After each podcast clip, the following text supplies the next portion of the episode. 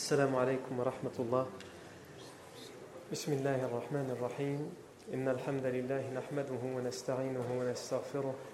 نعوذ بالله من شرور أنفسنا ومن سيئات أعمالنا. من يهده الله فلا مضل له ومن يضلل فلا هادي له.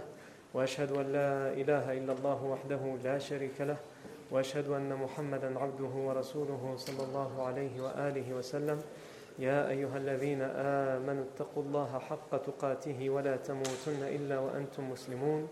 يا أيها الناس اتقوا ربكم الذي خلقكم من نفس واحدة وخلق منها زوجها وبث منهما رجالا كثيرا ونساء واتقوا الله الذي تساءلون به والأرحام إن الله كان عليكم رقيبا. يا أيها الذين آمنوا اتقوا الله وقولوا قولا سديدا. يصلح لكم أعمالكم ويغفر لكم ذنوبكم ومن يطع الله ورسوله فقد فاز فوزا عظيما. أما بعد فإن أصدق الحديث كتاب الله تعالى وخير الهدي هدي سيدنا محمد صلى الله عليه وسلم وشر الأمور محدثاتها وكل محدثة بدعة وكل بدعة ضلالة وكل ضلالة في النار. ثم أما بعد. On reprend là où on arrêté la dernière fois, d'abord au niveau du poème de Ahmad Shawqi. On avait cité des rimes dans lesquelles il disait فإذا خطبت فللمنابر هزة تعر الندي وللقلوب بكاء وإذا قضيت فلا ارتياب كأنما جاء الخصوم من السماء قضاء وإذا حميت الماء لم يورد ولو أن الملوك والقياصر ظماء وإذا حميت فأنت بيت الله لم يدخل عليه المستجير عداء Donc il décrivait ici quand le professeur sallam prenait la parole pour exhorter les gens que les mimbars ils tremblaient, que les cœurs frémissaient par crainte d'Allah Azzawajal. Ensuite il avait, donné des, des, il avait fait des métaphores en expliquant que le prophète sallam s'il avait donné sa protection euh, à une eau, s'il avait pris possession d'une eau, tout le monde respecterait sa décision. S'il donnait sa protection à quelqu'un, c'est comme la demeure d'Allah Azzawajal. Et les trois rimes suivantes, euh, le poète Ahmed Shawqi dit dedans وإذا ملكت النفس وإذا ملكت النفس قمت ببرها ولو أنما ملكت يداك الشاء وإذا بنيت فخير زوج عشرة وإذا ابتنيت فدونك الآباء وإذا صحبت رأى الوفاء مجسما في بردك الأصحاب والخلطاء Dans ces trois vers, qu'est-ce qu'il nous dit Tout d'abord, وإذا ملكت النفس قمت ببرها Et si tu as le dessus sur une âme, إذا ملكت si tu possèdes une âme, c'est-à-dire si tu as le dessus sur une personne, tu es bienfaisant envers elle. C'est-à-dire quand on a le dessus sur quelqu'un, peut-être qu'avant quand on était bienfaisant avec quelqu'un, c'est parce qu'on a peur de, des conséquences ou de ses réactions. Mais lui, même quand il avait le dessus sur quelqu'un, qui, qui méritait même peut-être d'être corrigé, d'être puni, parce qu'il l'avait persécuté, parce que, parce que, parce que. Toi-même, lorsque tu as le dessus sur une personne, tu es bienfaisant envers elle. Et quand bien même, tes mains ne possèdent pas de moutons. C'est-à-dire quand bien même tu n'as presque rien à offrir matériellement, en tout cas dans ton comportement, dans tes paroles, tu es bienfaisant envers lui. C'est-à-dire que même quand tu n'es pas, tu vis dans la pauvreté, dans le minimum, c'est-à-dire c'est toi qui as besoin de la bienfaisance des autres, tu partages du peu que tu as avec les autres, quand bien même tu as le dessus sur eux. Ensuite, et quand tu te maries, tu es le meilleur des maris dans la relation conjugale. Dans le foyer, tu es le meilleur exemple. Dans le mariage. Et quand tu enfantes, quand tu as des enfants, c'est-à-dire quand tu es père de famille, eh bien tous les pères sont derrière toi. C'est-à-dire tu es le meilleur des pères. Ils sont tous derrière toi, les, les autres pères. Il n'y en a aucun qui t'égale. Et ensuite, رأى الوفاء مجسما في بردك الأصحاب والخلطاء Et lorsque tu es, tu accompagnes, tu es en compagnie des autres, on voit la loyauté, l'honnêteté qui prend corps, mujassaman, qui prend corps dans ton vêtement, dans ta cape, fi burdika.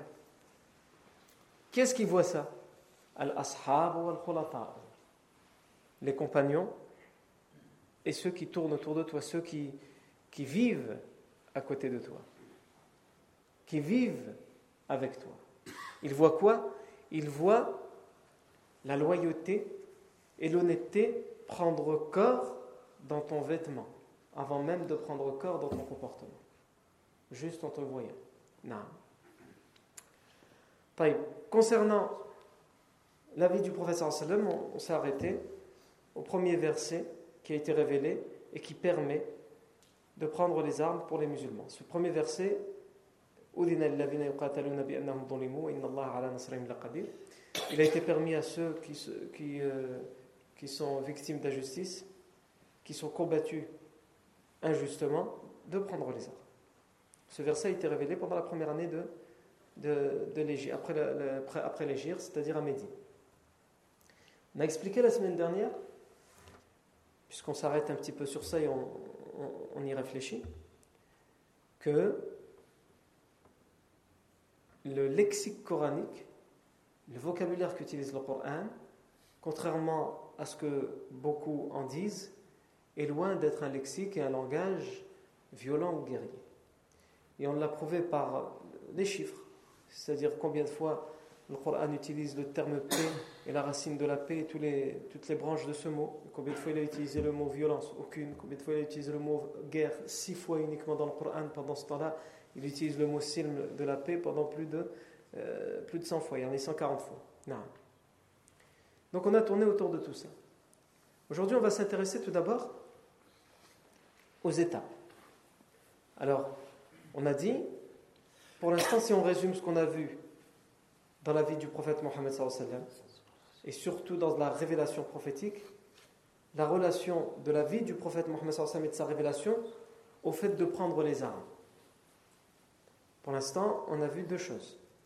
On a vu la période mécoise, qui était une période ultra pacifiste, c'est-à-dire que prendre les armes pendant la période mécoise, même pour se défendre, était formellement interdit. Et ça a duré 13 années. Toute la révélation du professeur Sam va durer 23 ans. C'est-à-dire pendant les 10 dernières années, euh, prendre les armes est permis, mais pendant les 13 premières années, c'est formellement interdit. Donc, ne serait-ce qu'en résumant, on comprend que la majorité de la vie du professeur Sam sous la révélation est majoritairement ultra pacifiste. Puisqu'à plus de 50%, 13 ans sur 23, il est formellement interdit au professeur Salmi et à ses compagnons de prendre les armes. C'est la première chose. Est-ce que ça veut dire qu'il n'y avait pas le djihad pendant les 13 premières années? Ça veut dire qu'il y avait le djihad. Mais pas le djihad, comme on l'a dit la semaine dernière, parce qu'on a expliqué, ça veut dire quoi le djihad? C'est pas le djihad juste prendre les armes. Le djihad le plus difficile, l'un des djihads le plus difficile, c'est celui qui était à la Mecque. C'était celui d'être en minorité, d'être persécuté pour ses convictions et ses croyances, et malgré tout appeler les autres à l'islam. Et d'endurer et de patienter malgré les tortures, les persécutions, les harcèlements, etc. Ça, c'était le plus grand des djihad. Alors que prendre les armes et de t'en prendre à quelqu'un et que tu es plus fort que lui, ça c'est facile. Si tu es plus fort que la personne qui est en face de toi et tu prends les armes pour venir à bout de lui, ça c'est facile. Mais lorsque tu es fort et que tu es capable de te défendre et de donner une bonne leçon à celui qui te fait du tort, mais tu prends sur toi, tu supportes, ça c'est beaucoup plus difficile. Et c'est ça le djihad qui a été mené par le professeur Sam et ses compagnons pendant les 13 premières années de la Mecque. Ensuite, donc ça c'est la première étape. Il y en a les gens quand on leur dit, quand on demande, c'est quoi la relation entre la révélation prophétique et le fait de prendre les armes il commence tout de suite par le premier verset qu'on a cité nous Il est permis à ceux qui sont injustement combattus de prendre les armes. Ils disent voilà, ça c'est la première étape. Non. Ça, c'est la deuxième étape. La permission de prendre les armes dans la légitime défense, ça, c'est la deuxième étape. La première étape, c'est quoi? C'est que le rapport qu'il y a entre la révélation prophétique, la vie du professeur des compagnons, avec les armes, c'est qu'il est formellement interdit de s'en approcher. Ça, c'est la première relation. La deuxième relation, c'est juste une permission. C'est juste une simple permission. Il est permis. Dans certains cas exceptionnels, comme on a dit, c'était pour la légitime défense. Ensuite, plus tard, on ne va pas le voir tout de suite en détail, puisqu'on va, voir, on va étudier la vie du prophète. Mais pourquoi j'en parle maintenant? C'est pour répondre à toutes les ambiguïtés, comme on l'a dit, sur ceux qui prétendent que l'islam et les versets du Coran sont violents et appellent à la guerre. Ensuite, il y a une troisième étape qui viendra plus tard, qui n'est plus la permission, mais qui est un ordre. Les musulmans ont l'ordre de prendre les armes. Quand Allah donc la, la, première étape, Allah dit Udina, il est permis. Il est permis à ceux qui sont combattus injustement. C'est juste permis. Ça veut dire c'est sur la base du volontariat au final. Tu veux te défendre? Eh bien, c'est si tu veux, tu as le droit. Non. Le deuxième verset qui sera révélé, ou plutôt la deuxième étape, c'est le verset 190 dans Surat al-Baqarah qui dit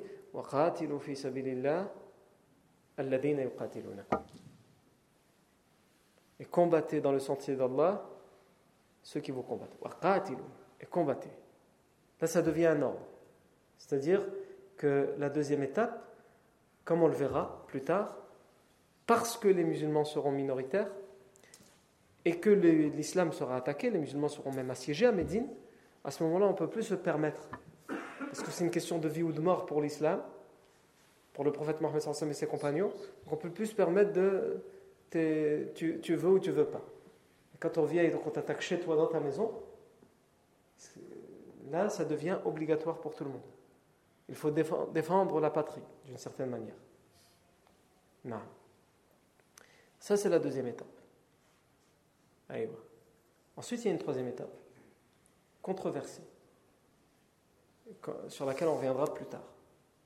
Cette étape controversée, c'est que certains prétendent, ceux qui sont hostiles à l'islam, mais on a aussi certaines, certains musulmans qui, sont d'accord avec ça, alors que ça fait les, les choux gras de, ceux qui sont hostiles à l'islam, c'est que cette, autre étape serait que le combat, il faut combattre même ceux qui ne nous combattent pas. Et pour eux, ce serait la dernière étape dans la vie du prophète Mohammed. Ça, je vais y revenir. Pour l'instant, je m'arrête à cette troisième étape. C'est quoi la troisième étape? On a dit l'obligation de combattre pour défendre les opprimés. Après la permission, on est passé à l'obligation. Non.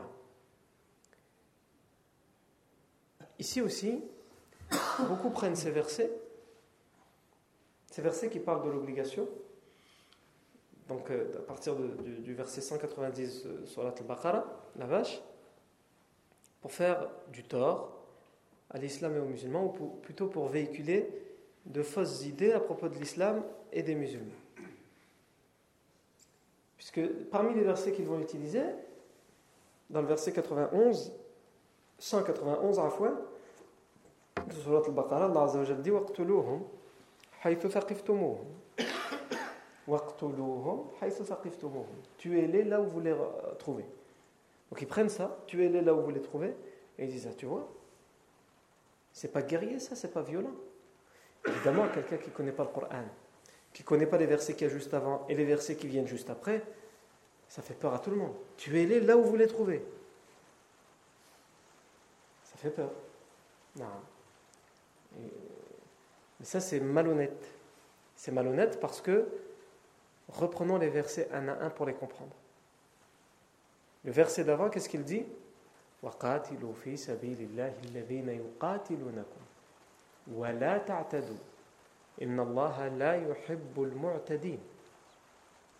Et combattez dans le sentier d'Allah ceux qui vous combattent. Combattez dans le sentier d'Allah qui? Ceux qui vont combattre. Uniquement ceux qui vous combattent.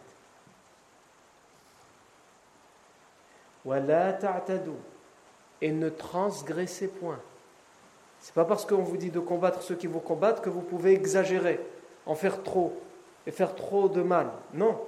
Il faut les combattre pour repousser leur tort et leur mal, et c'est tout, sans transgresser, sans abuser, sans enfreindre les règles du combat en islam sur lesquelles on reviendra plus tard, comme le fait de ne pas abattre les arbres, de ne pas tuer les femmes, de ne pas tuer les civils, de pas, de pas, de pas. Donc combattez uniquement ceux qui vous combattent et ne transgressez point. Et Allah avertit, parce qu'Allah n'aime pas les transgresseurs. Et là vient ce verset qu'on utilise et qu'on a sorti du contexte. Tuez-les là où vous les trouvez. Combattez-les là où vous les trouvez. Si tu le prends tout seul, tu ne le comprends pas. En tout cas, si tu le comprends, il te fait peur. Et si tu cites le verset d'avant et tu cites lui, là tu comprends. Ça parle de qui? De ceux qui vous ont combattu.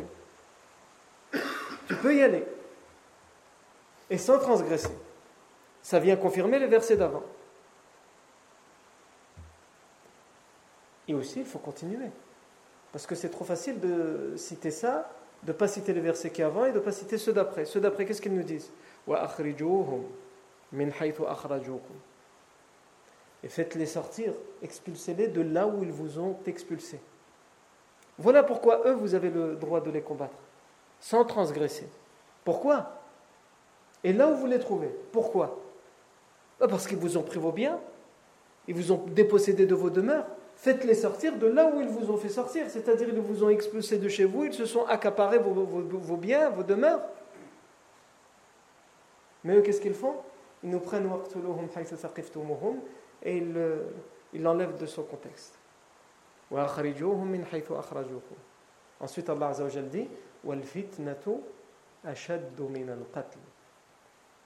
La fitna, elle est plus grave que le fait d'être tué.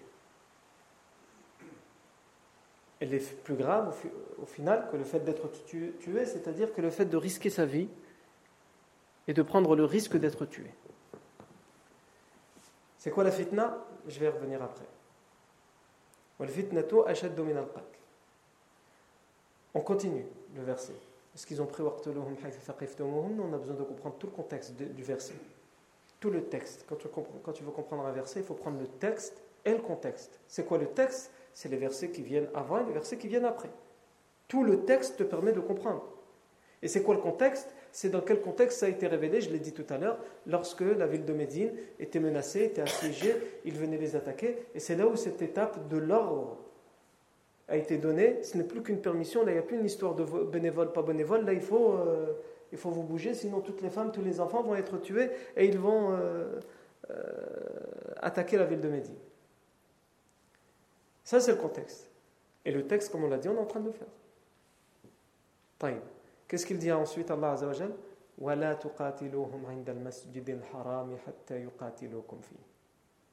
C'est une règle qu'Allah Azza wa donne. Et ne les combattez pas au sein de Masjid al-Haram, la mosquée sainte. Jusqu'à ce que eux vous y combattent. Sauf si eux ils vous y combattent, ils commencent à vous combattre là, ils ne respectent pas les lieux saints, à ce moment-là, pouvez vous, vous, vous, défendre. C'est-à-dire que la défense, dans ce, dans ce verset, pouvait aller vers eux maintenant pour vous défendre, pour prévenir contre leur tort et leur mal. Mais aller vers eux veut dire ne transgresser pas parce qu'Allah n'aime pas les transgresseurs. Dans l'objectif de les expulser de là où ils vous ont expulsé, c'est-à-dire de reprendre vos droits, votre dû, mais aussi faites attention à quand même certaines règles à respecter et des lieux à respecter comme la mosquée sainte. Si vous les y trouvez dedans, non, là, non. Ne les combattez pas dedans. Par contre, si eux, ils ne veulent pas respecter ce lieu que eux aussi considèrent comme saint et qu'ils vous combattent dans ce lieu saint, alors là, oui, vous vous défendez.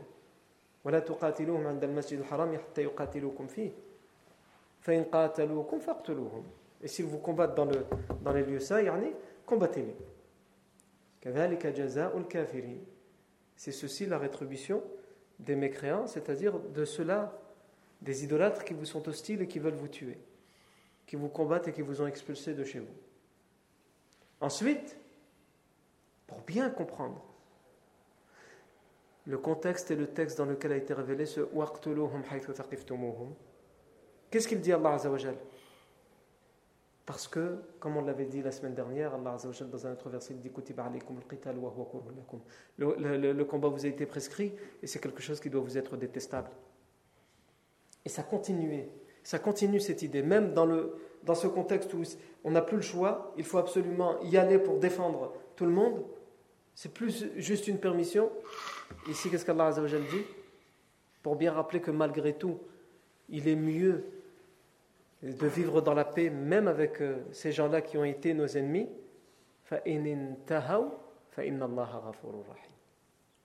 S'ils cessent, s'ils arrêtent leurs hostilités, alors Allah est le pardonneur et le clément. C'est-à-dire, s'ils arrêtent de vous combattre, arrêtez. Et s'ils se repentent, Allah accepte le repentir et il est prêt à leur pardonner malgré tout ce qu'ils ont fait.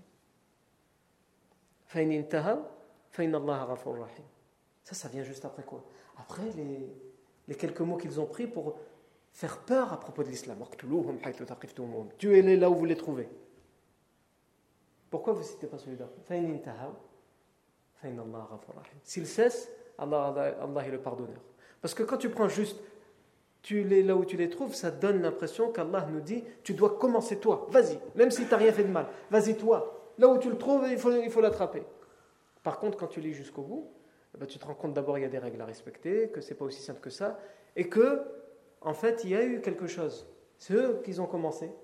Parce qu'Allah dit mais s'ils arrêtent, arrête. C'est pas parce que là on t'a dit tu peux y aller que ah non non c'est bon moi j'ai le verset qui me dit je peux y aller donc j'y vais même si tu arrêtes trop tard tu avais commencé hier, donc même si tu arrêtes aujourd'hui, moi je continue. Non, s'il arrête, t'arrêtes.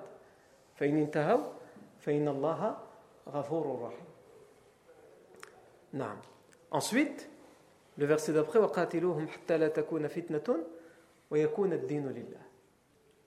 Et combattez-les afin qu'il n'y ait pas de fitna. Qu'est-ce que ça veut dire la fitna? Comme tout à l'heure, je vais y revenir. Il y en a ici, il y a beaucoup de divergences sur le sens de fitna dans le Coran.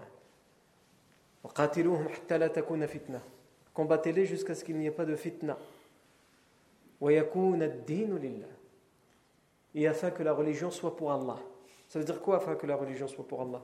C'est-à-dire que celui qui décide de croire en Allah il le fait sincèrement. Et si quelqu'un décide d'avoir une autre religion, c'est sa conviction on ne lui a pas imposé, puisque les idolâtres imposaient une seule religion la leur, et ils interdisaient, ils interdisaient formellement les autres religions, et en particulier l'islam. Que la religion soit pour Allah. La, la conviction soit vouée à Allah. Et une deuxième fois, et s'ils cessent de persécuter les gens pour leur religion, et s'ils cessent, alors il n'y a pas d'hostilité sauf contre ceux qui sont injustes. C'est-à-dire s'ils arrêtent, encore une fois, arrêtez. Deux fois. Le premier, s'ils cessent, Allah est pardonneur et clément. Le deuxième, s'ils cessent, alors rappelez-vous que être hostile, faire preuve de son hostilité, c'est uniquement envers les injustes, pas envers celui qui c'est bon, il a arrêté, il a compris. Ensuite, Allah Azza wa dit haram haram qisas. Le mois sacré pour le mois sacré. Ça veut dire quoi le mois sacré pour le mois sacré? Il y avait quatre mois sacrés qui étaient sacralisés par euh, les Arabes de l'époque et aussi ça a été considéré, le professeur Sam a continué à considérer ces mois comme des mois sacrés. Des mois dans lesquels, qui devaient être respectés, par, par exemple, on ne devait pas faire la guerre pendant ces mois-là. Et le Coran, qu'est-ce qu'il dit ici? Il dit répondez au mois sacré par le mois sacré. C'est-à-dire respecter le mois sacré, mais si eux-mêmes, qui prétendent que ces mois sont sacrés, et qui prétendent, en a, vénérer, respecter ces mois-là, s'ils ne sont pas capables de les respecter, vous leur, répondez. Aussi dans le mois sacré. haram, haram. Et tout ce qui est sacré, puisque dans les versets d'avant, Allah parle du fait de respecter la mosquée sainte, le Masjid al-Haram, et il parle du fait de respecter al-Shahr al-Haram, les mois saints, eh bien tout ce qui est sacré, ça a ses sentences. Ça a sa punition. Al-Hurumatu qisas. Non. Allah Azzawajal termine ces versets, parce qu'ensuite ça parle les autres versets parlent d'autre chose. Les autres versets qui vont suivre, ils vont parler de l'Hajj. Donc ça n'a plus rien à voir avec ça. Parce que le, premier verset, quand, ils nous l'ont utilisé, nous on veut tout comprendre. Donc on va jusqu'au bout. Et juste avant de parler de Hajj, Allah Azzawajal termine ces versets en disant quoi? C'est-à-dire avec tout ce qu'on a dit, malgré tout ça, rappelez-vous d'une règle importante et craignez Allah. Craignez Allah. Même dans ça, dans le combat pour Allah, craignez Allah. Et sachez qu'Allah est avec ceux qui sont pieux. Ici, tout d'abord, on a déjà bien expliqué les versets, mais on peut aussi expliquer une chose, ces versets nous font aussi comprendre pour quelle raison ils ont été révélés. Comme on avait expliqué le verset de la permission, pourquoi il avait été révélé, cette troisième étape dans la prise des armes, donc on a dit première étape, interdiction formelle, période mécoise, et majorité de la révélation prophétique. Deuxième étape, uniquement permission dans certains cas. Troisième étape, obligation de défense parce que les musulmans sont en minorité, etc., et menacés. Et eh bien dans cette étape de l'obligation, de l'ordre, le, les versets expliquent par eux-mêmes pourquoi. Pourquoi c'est devenu obligatoire alors que ce n'était que permis. Les versets qui ne faisaient que permettre ont expliqué pourquoi maintenant c'était permis alors qu'avant c'était interdit. Maintenant, quand on passe à l'étape de l'obligation, quand on médite bien ces versets, on se rend compte qu'ils nous, nous expliquent pourquoi maintenant c'est devenu obligatoire alors qu'avant ce n'était que permis. Eh bien, tout d'abord, Allah Azza dit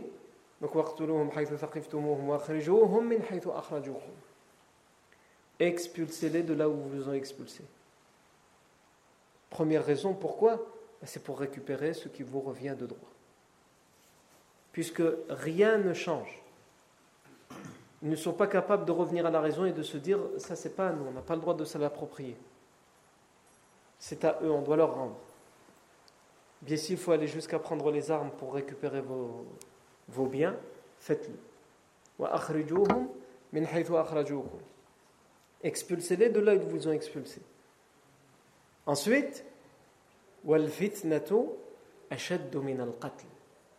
et la fitna est plus grave que le fait de prendre le risque d'être tué. Et ça, c'est la deuxième raison pour, laquelle ces versets ont été révélés. Al-fitna. Si vous avez certains exégèses, un certain nombre d'exégèses anciens, anciens, qui traduisent fitna dans ces versets par shirk, l'idolâtrie, qui interprètent al-fitna par idolâtrie, c'est-à-dire pour eux, le fait qu'il y a de l'idolâtrie, c'est ça la fitna.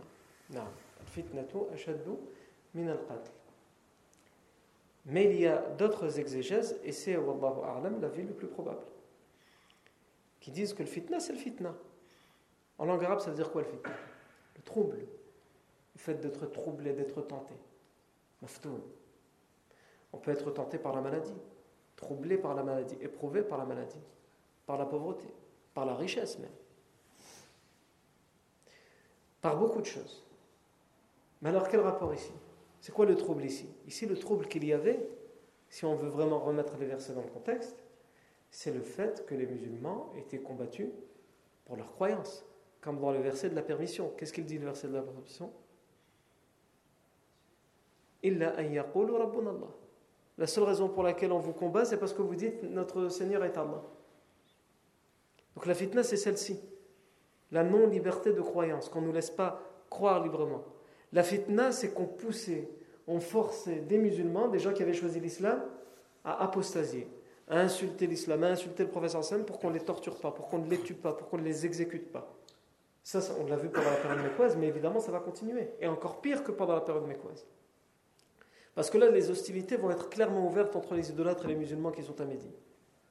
Dès que les idolâtres vont attraper un musulman, Déjà qu'ils étaient sans, pitié pendant la période mécoise, mais pendant la période médinoise, ce sera pire. donc ils pousseront les gens à insulter, à apostasier, sans en, plus sans leur donner aucune chance de survie. Et c'est ça la fitna. De vivre parmi des gens qui ne vous laissent pas vivre votre conviction librement, qui vous persécutent, qui vous tuent parce que vous avez choisi une autre façon de vivre que la leur une autre façon de croire que la leur. C'est ça la fitna ici dans le verset. C'est-à-dire que pendant des années, vous avez vécu avec cette fitna. Et vous l'avez goûté, vous savez ce que c'est. Et donc aujourd'hui, tellement vous avez manqué de cette liberté, vous savez que vivre dans cette fitna, dans ce trouble, c'est pire que de prendre les armes et de dire maintenant je vais me défendre pour ma liberté, même si je dois être tué. Je préfère mourir plutôt que de continuer à vivre comme ça. C'est ça, c'est ça le sens de ce verset. والفتنة أشد من القتل. والفتنة أشد من القتل. نعم. ولا تقاتلهم عند المسجد الحرام حتى يقاتلوكم فيه. Ça aussi c'est une raison pour laquelle ces versets ont été révélés. ne les combattez pas dans la mosquée sainte jusqu'à ce qu'ils vous y combattent. Parce que les idolâtres ne respectaient plus les lieux, saints. Déjà, ils ne les respectaient pas parce qu'ils imitaient des idoles, mais au-delà de ça, alors qu'eux-mêmes disaient il ne faut surtout pas faire couler le sang dans les lieux saints, ils se permettaient de prendre des gens, de les exécuter, comme on le verra. Ils vont attraper deux musulmans dans la période médinoise, ils vont euh, leur imposer d'apostasier, ils refuseront, ils les exécuteront au sein de Masjid al-Haram. Ils emprisonnent les gens au sein de Masjid al-Haram il les torture, etc., etc., etc. Donc ça aussi, il faut que ça cesse. Il faut que les lieux saints soient respectés. Autre raison, toujours quand on médite ces versets et on, on y réfléchit, donc ولا تقاتلوا عند المسجد الحرام حتى يقاتلوكم فيه فإن قاتلوكم فاقتلوهم كذلك جزاء الكافرين فإن انتهوا فإن الله غفور رحيم وقاتلوهم حتى لا تكون فتنة ويكون الدين لله et combattez-les jusqu'à ce qu'il n'y ait plus de fitna.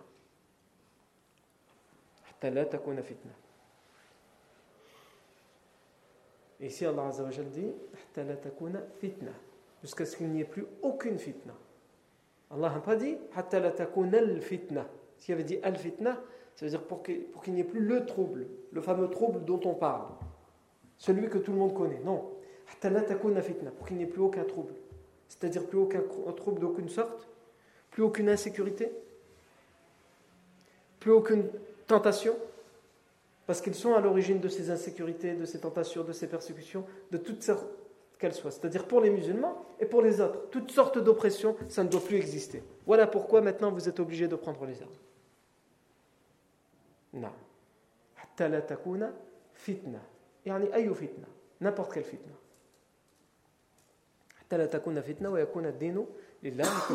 Vouée à Allah Azzawajal. On a expliqué tout à l'heure ce que ça veut dire que la religion soit vouée à Allah.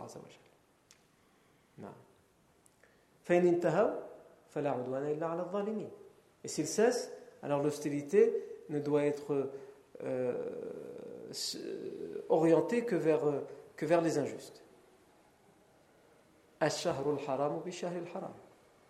Le mois sacré contre le mois sacré. Le mois sacré pour le mois sacré. Ici aussi, ça nous donne une autre raison pour laquelle ces versets ont été révélés. Pourquoi on vous a dit maintenant, il faut y aller? Pourquoi? Bah Parce qu'ils ne respectent plus les mois sacrés. Ils prétendent les respecter, ils ne le respectent pas. Donc il faut remettre les pendules à l'heure. Et donc tout ça nous donne les, raisons pour lesquelles ces versets ont été révélés. Et quand on médite encore plus à propos de ces versets, on arrive à une autre conclusion également. Laquelle? C'est que ces versets, en plus de nous dire pourquoi ils ont été révélés, pourquoi on doit prendre les arts, ils nous disent également quelles sont les règles malgré tout à respecter. Au-delà du fait que certains utilisent ils le sortent du texte et du contexte, eh bien écoute bien. Premier verset Première règle et tu es combatté à fois combattez dans le sentier d'Allah ceux qui vous combattent. Ça, c'est la première règle. Il ne faut pas combattre celui qui ne te combat pas. Qu'est-ce qu'il a à voir, lui, là-dedans? Même s'il est de la même religion que celui qui t'a combattu. Même s'il est de la même famille. Même s'il habite dans le même quartier. Ce verset, il est révélé pour ceux qui te combattent, pas pour les autres. Deuxième règle, et ne transgressez point. Transgressez pas quoi? Toutes les règles. Et on le verra plus tard, Inch'Allah ta'ala. Le professeur Sam donne beaucoup de règles dans la guerre. Comme on a dit tout à l'heure, ne pas abattre un arbre. Ne pas semer le désordre dans un champ qui a été labouré, semé. Ne pas s'en prendre aux enfants, aux femmes, aux vieillards ne pas s'en prendre aux civils, ce qu'on appelle aujourd'hui les civils, c'est-à-dire ceux qui ne n'ont pas d'armes, ils ne sont pas là pour vous combattre. Non. C'est à ça que ce verset fait référence lorsqu'il dit ne transgressez point, car Allah n'aime pas les transgresseurs.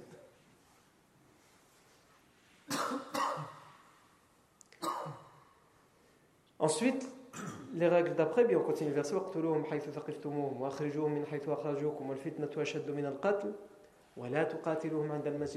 Troisième règle. Et ne les combattez pas. Malgré tout ça, malgré tout le tort qu'ils vous font, ne commencez pas le combat, vous, dans la mosquée sainte. Ça ne doit pas venir de vous, parce qu'il faut respecter la mosquée sainte. Jusqu'à ce qu'ils vous y combattent. Et si vous, eux commencent à vous combattre dans la mosquée sainte, là, vous vous défendez. C'est la troisième règle.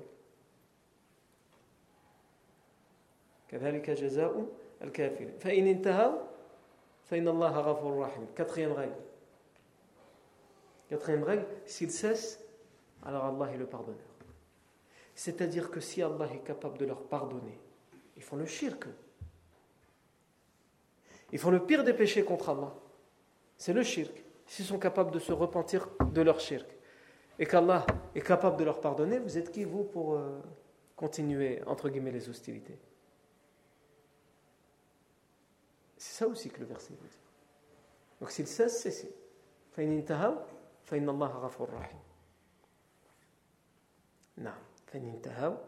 c'est-à-dire s'ils se repentent de leur shirk.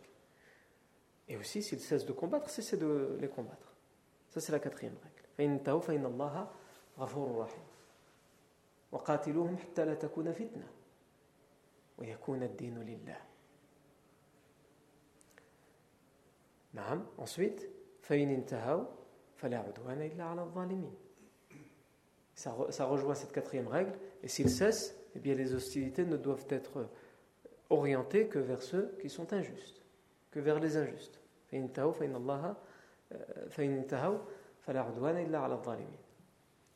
Ensuite, ça c'est la cinquième règle. Respecter le mois sacré. C'est-à-dire, si vous devez combattre dans le mois sacré, c'est juste parce que eux, ils ont commencé. Ils vont combattre dans le mois sacré, donc vous répondez dans le mois sacré. Vous n'avez pas le choix. Mais sinon, si c'est un mois sacré dans lequel vous vous trouvez, ne débutez jamais les hostilités. Ne le faites qu'en guise de réponse. Sinon, vous pourriez être puni. Parce que les, les, choses qui sont sacrées, les mois ou les, les lieux qui sont sacrés, ils ont leur sentence si on les transgresse. Non. Et le dernier verset, il termine comment?